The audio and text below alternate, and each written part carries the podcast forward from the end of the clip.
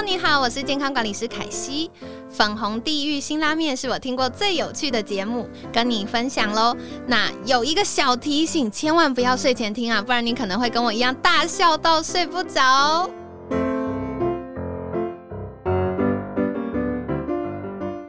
大家好，我是 V 头大叔，我是品熙，欢迎收听今晚的粉红地狱辛辣面。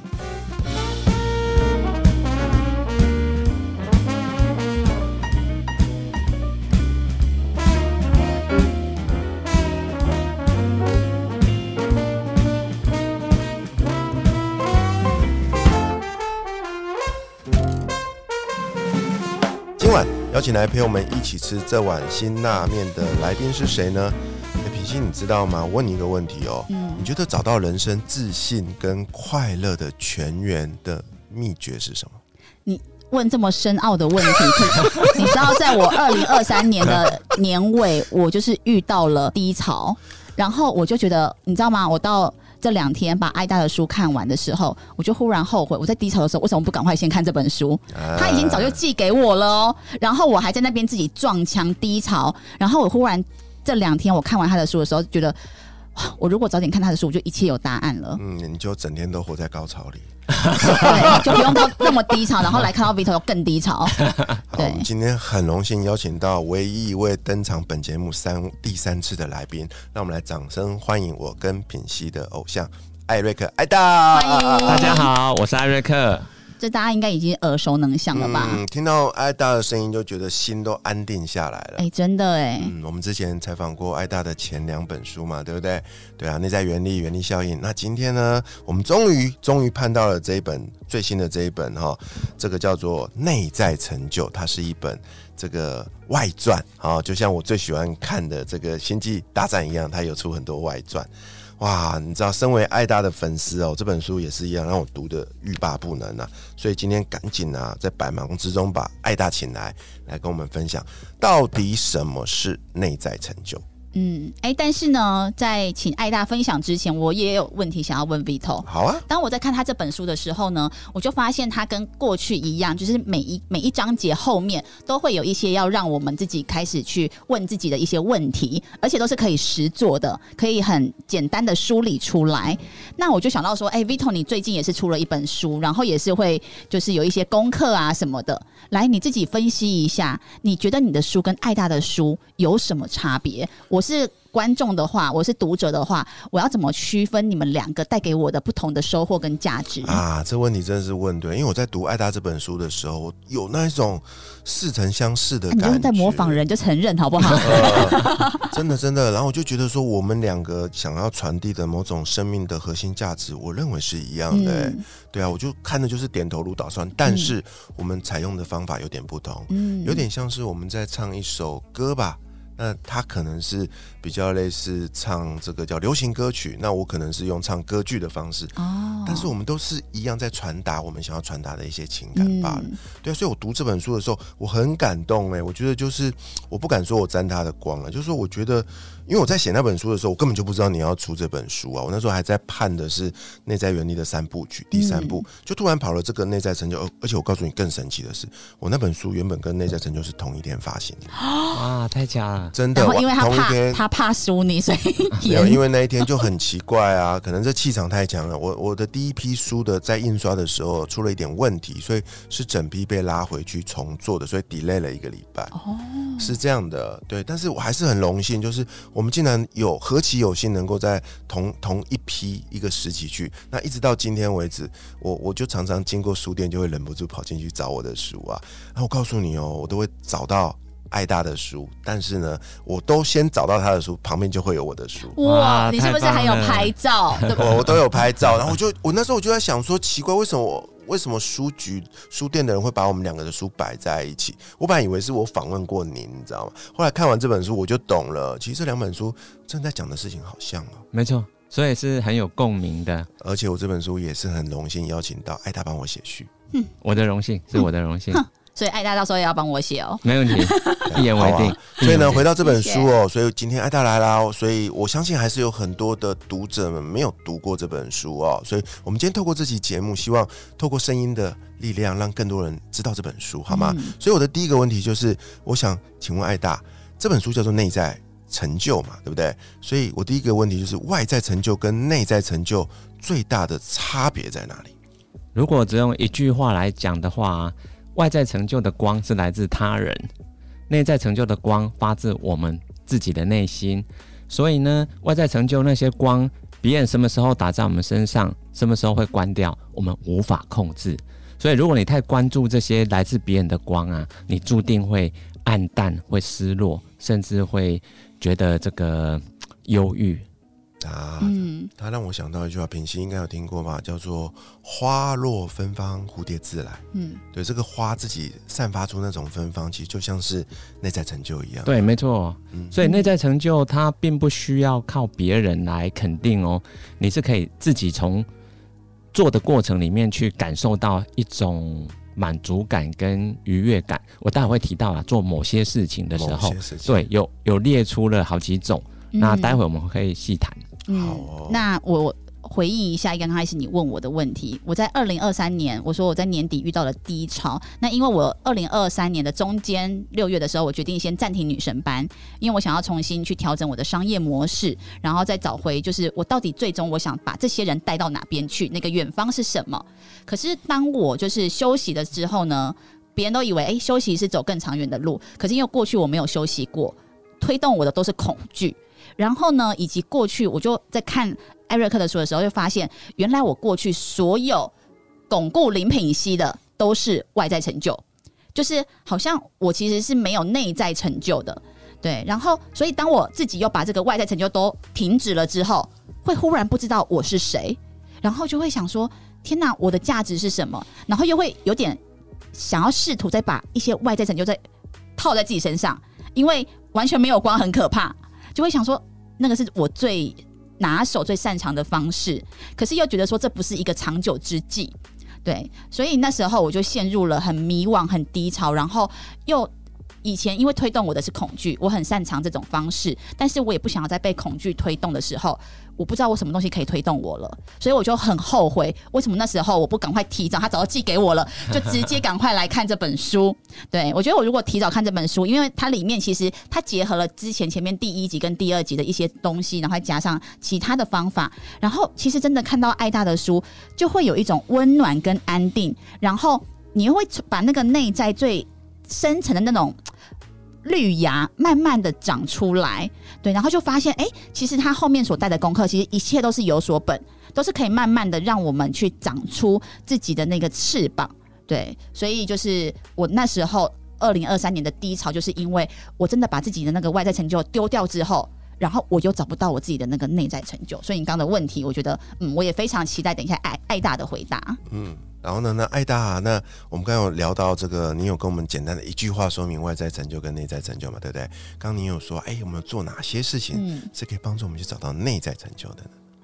我举个例子哦，像有一个很常见的外在成就，就是到一个知名的机构，然后获得人人称羡的职位啊，那就以前我年轻干的事对啊。其实每个年轻人都想要做这件事。对啊，对啊，对啊我们在念书的时候，甚至爸妈就是希望我们好好念个这个好学校，然后找一家好公司，对然后领高薪，所以连爸妈都这样子期待我们啊。但是你想想看哦，如果这个跟另外一个选项来比，哦，另外一个选项是让自己的才华跟天赋充分发挥。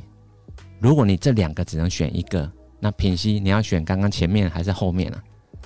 现在的我会选后面，才华跟天赋嘛，因为我知道，当我把这个发挥的淋漓尽致，然后我很喜欢的时候，其实很多的外在成就是顺水推舟，自然而然就会来了。没错，嗯所以我书里面有给了一个很重要的观念，打破一般人的迷失。一般人会误以为啊，这两个好像是互斥的，你必须牺牲掉某些，嗯你才能够获得另外一边。但是那是个迷失，它不是左跟右背道而驰哦，这两个都会帮助你向上，所以它是一个体的两个面。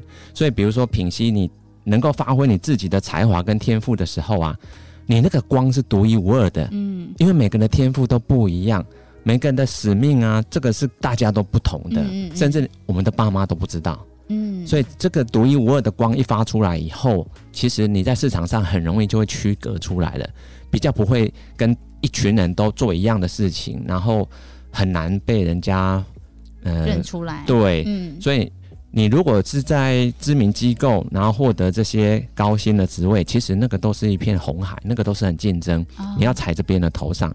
可是品系成为你自己这件事情，不需要跟任何人竞争。哇，他讲到了我当时的一个很纠结的点，就是我我觉得越焦虑，就是因为我一直去看别人，一直去看别人，哎、他这个呃发展模式啊，哎、他的人设啊什么的都做那么好了，那我是谁？我还能超越他们吗？会有这个比较的心态，然后一比就觉得啊，我好弱，然后这个就反而是削弱了我自自己的内在的力量。对，所以在内在成就的书二十二页啊，我列出了个表格，嗯哦，这是一个比较表，它也不是这个互互斥的啦，哈、嗯比如说刚刚有提到赢过竞争对手，嗯哦，如果品系太关注的是赢过你的一些市场上的竞争者，其实你会越来越弱。对，完全是，对你内在的气场会，因为你会感到一种呃，就是不安全感。对，就不用别人来赢我，我就已经先削弱我自己了。对，但是你看它对应的内在成就是超越自己，嗯，所以你超越自己，其实你就越来越好了，嗯你根本不用管别人。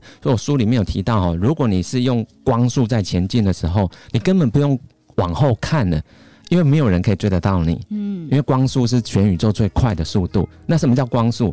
就是你朝着你的天命在奔跑的时候，你就是在光速了。嗯但是这个东西其实它其实不会，它不会是一个相反的。为什么？当品系不断自我超越的时候，其实你的收入一定会增加，嗯你的知名度一定会增加。其他原本想跟你竞争的人，他们就会发觉，天哪、品系不一样了。嗯完全没办法再跟你比了，所以你只要顾好自我超越这件事情。那品信，你刚刚提到说你写书想要推荐去找我嘛？对嗯我绝绝对答应，一口答应。这个原因是为什么？嗯因为我你之前就有问过我了嘛，上一次上节目的时候，然后其实我也不是那一种靠人情会去写推荐序的，对我会看书的那个特质、嗯特点。所以当你问我的时候，我就问自己一个问题：如果市场上只能帮一本高价值女神相关的书写，那替谁写？那就是林品熙，没有第二，因为我想不出第二个，所以我没有，我完全没有想到第二个，那就是你。对，所以等你这本书等好久了，会今年一定出，今年啊，一定我也等好久今。年中以前一定太棒出了。对啊我现在已经写两万多个字了。两万个哎，哇！恭恭喜喜恭喜呃恭喜恭喜！有进有成长了，跟昨天的自己比，跟上一次你来的时候，我一个字都没写，哇有进步了。哇，把焦点放在自己身上多倍哦。对，虽然我在那时候，你知道我在写的时候，我有跟 Vito 分享，还有跟艾瑞克分享，嗯嗯嗯对我就说。我在写的时候，其实真的怀疑自己，因为刚好那时候面临到我的低潮，然后我就一直在说，一般人要看也是看爱大的书，为什么要看林品熙的书？我我会不知道自己的价值，对，然后就是后来也是 Vito 啦，他就跟我说，就是爱大有爱大的读者，那一定也有你自己林品系的读者，对。然后后来也因为我后来那个低潮过了之后，然后又看了爱大的书，就觉得哎、我我也有自信可以写出帮助别人的书了。没错，嗯对，因为其实每一种这个专长或天赋啊，它一定有对应的受众哦所以你根本不用跟跟任何人比啊。因为这个就是对应到爱大里面讲说，如果你是三分四分的人，你这个蓝海很大，因为有一分跟二分的人等你来教，对对不对对没错，对，哎，你真的有读这本书哎？认真好不好哇？塞，哇塞！阿达这本书里面有太多精彩的内容了。刚刚我们讨论的是在第二十二页的有一张这个内在成就跟外在成就的对照表嘛，哈、嗯那我在隔夜的二十三也有一句很动容的话，我想特别提出来跟大家分享哦。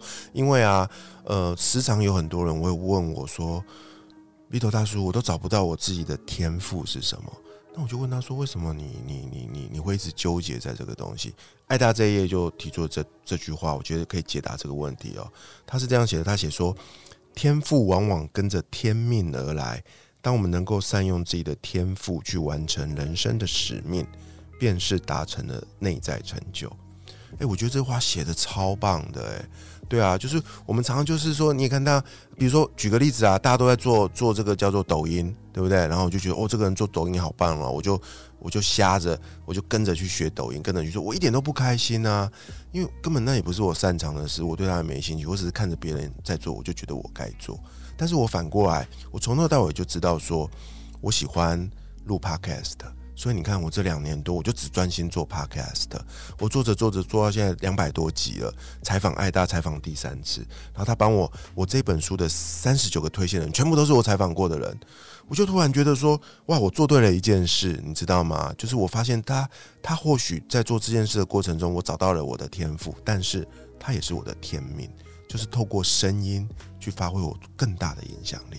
所以我压根就没有想要去做那些有的没有的事情啊。嗯，对啊。所以我书里面有谈到啊，你要实现内在成就有两大方向可以去做。第一个是找到自己的光，那刚刚 Vito 大叔就是找到自己的光了。但是还有第二个，如果你还不知道自己的天赋或天命的话，那你就先去帮助别人，因为你在帮助别人的过程，你会发现自己的天赋。嗯嗯，这个只有在大量的尝试，在帮助别人互动的过程，你才会找出来的。所以，成为他人的光，其实不要把它想的太难。他其实吼，就是谢文宪宪哥他说了一句话：“你的举手之劳是别人的无能为力。”嗯，所以在很多时候啊，对你来讲啊，那个。那很简单，那又没什么。可是对有些人来讲，他们根本就做不到。嗯，这个我真的非常的有感呢。就是，我我就我就好像变我的事情一直 在那个分享。就是，但是我真的看到艾瑞克的书，我就会对应我的生活。他每次写的东西，我都会去反省我自己的生活。因为我过去，比如说我招生，其实我我当然也是想帮助学生，可是我也会觉得我要赚钱。其实钱对我来说也很重要。那有很多事情我会用钱来先来评估，如果这件事情不能赚钱，我要做吗？可是他刚刚讲说，你要找到自己的天赋、天命、天命的话，你去帮助别人。因为我后来在去年年底的时候，就三十号的时候，然后我就开了一个群组，我就跟我的学员说，我想要跟你们一起每天爱自己一点，就一件事情就好。啊，这个我没有收钱。以前这种东西没收钱，我就没力做，或虎头蛇尾，三分钟热度，无法持续。但是我就发现到说，这个爱大的书里面有讲自律这件事情，我就发现我自己为什么一直是在飘，或者是没自信的原因，是因为我没有自律这件事情。对，然后也没有就是真心的想为别人付出，所以在二就是去年跌到谷底的时候呢，我觉得啊。就是也无路可走了，我就换另另外一条路走，所以我就开了一个群组，我就说我们每天都写感恩日记，然后每天写自己还可以哪边更好，跟嘉许自己的地方。那我想要跟你们一起做三百六十五天，把自己爱回来。对，然后以前我会很着重到底多少学员进来，然后没有到一百个我就生气就不做了。以前我会这样很着重那种外在的东西，但这一次因为我的出发点是因为我发现到我自己也没有真的足够爱自己，所以我想。看跟他们一起做，所以就是每天我都剖一个爱自己的事情，然后每天大家一起写感恩日记。我就发现哦，当我自己那个焦点是想要贡献给别人、无私的付出的时候，那个能量超好，他们都很愿意每天都自己很。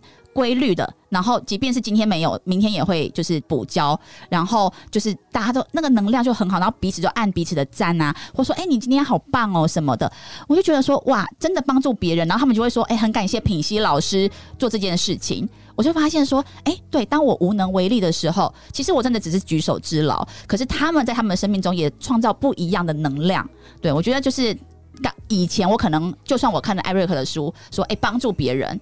我可能不一定会想帮助别人，因为我可能还着重在说，哎，我能赚多少钱？但是当我真的去做这件事情的时候，我就发现，哎，当我看到他们的那个回馈啊，我就觉得哇，好棒哦！就渐渐的觉得，哎，其实我是有价值的啊！我怎么会之前把自己贬低的那么严重？哇，超棒，超棒的！我觉得品熙刚刚分享的那一段，完全就是呼应书中爱大说的，让人更满足的那两种工作，对不对？他有说到第一种就是无偿的嘛。他以前什么都要死要钱，没错。对啊，第一次做这种不要钱的事情，你看得到好多的收获。对啊，刚说真的，你在品析描述刚刚那一段的时候，嗯，你整个就是在发光，哎，整个都在发光的，哇，整个气场超强的。天，对，就真的是那个转换。以前就是就是觉得没有钱的事情，我为什么要做？可是当我我觉得呃，还有一个很重要的是，我体验过我自己那个人生低潮，我就觉得说，哇，我也好需要别人这样来帮助我。对，然后当我自己，我透过学员给我的回馈，然后我觉得好，那我们就一起来做这件事情的时候，哎、我们到现在，哎、我从来没有那么自律过，每天都写感恩日记，然后每天都发一个爱自己的文章、哎，哇，超棒对！然后嗯对我觉得就真的是帮助无私的帮助别人，所以啊，你也要跟艾大一样写出这一本就是帮助无数人的书啊。一定可以。我选三四分的人等着我，对啊，刚刚刚刚提到这个三四分是指，如果把一个领域的专业能力或知识从零啊满分到十，嗯那其实十的人他的受众很少，嗯，因为十的人如果要去教那个零或一的，你会觉得天啊，这人根本对。太新就是那个还没有对接上，那个阶梯要一步一步的上去。对，所以我书里面举一个例子啊，像我自己以前是不读佛经的，因为只要碰到跟佛有关，我觉得、嗯啊天啊，那个太遥远了。因为我以前曾经翻那些爸爸给你的，对《金刚经》《心经》，我完全不懂这在写什么，嗯觉得好奇怪哦，所以我是有一点排斥。可是我后来才搞懂，佛教菩萨，嗯菩萨教圣人，嗯圣人教凡人。啊能教我们的是圣人，是嗯是是很多这个可能在最近这几百年出现的一些很很伟大的人，他来教我们，所以需要白话来解经。所以你直接去读《金刚经》，直接看得懂的人，我觉得微乎其微。嗯所以真正那个灵啊，就是小白才是最多的。嗯所以为数众多的小白们需要的不是佛直接来教你，是圣人来教我们。是品析女神。对啊，是女神，对对对。大家都等着被你普度众生啊！好，好快要了，快要了。对啊，那艾达在这本书里面啊，透过分享这个内在研究这件事哦，哎，我觉得有一个地方我好喜欢哦，你有提出三个惊人的发现跟结论哦。对啊，我觉得这个这个就是给我们很大的一个启发哈、哦。那我也提出来跟大家分享。第一个结论就是啊，关于自我实现的这件事，几乎每个人都不一样。嗯，我们都在追求，过去我们都在追求那些所谓普世的价值，对不对？一定非得这样才叫成功，非得这样子才有意义。错，你只要找到属于自己的自我实现的那样事情就对了，嗯。对不对？其实我已经讲内在原力的相关演讲啊，有三百多场。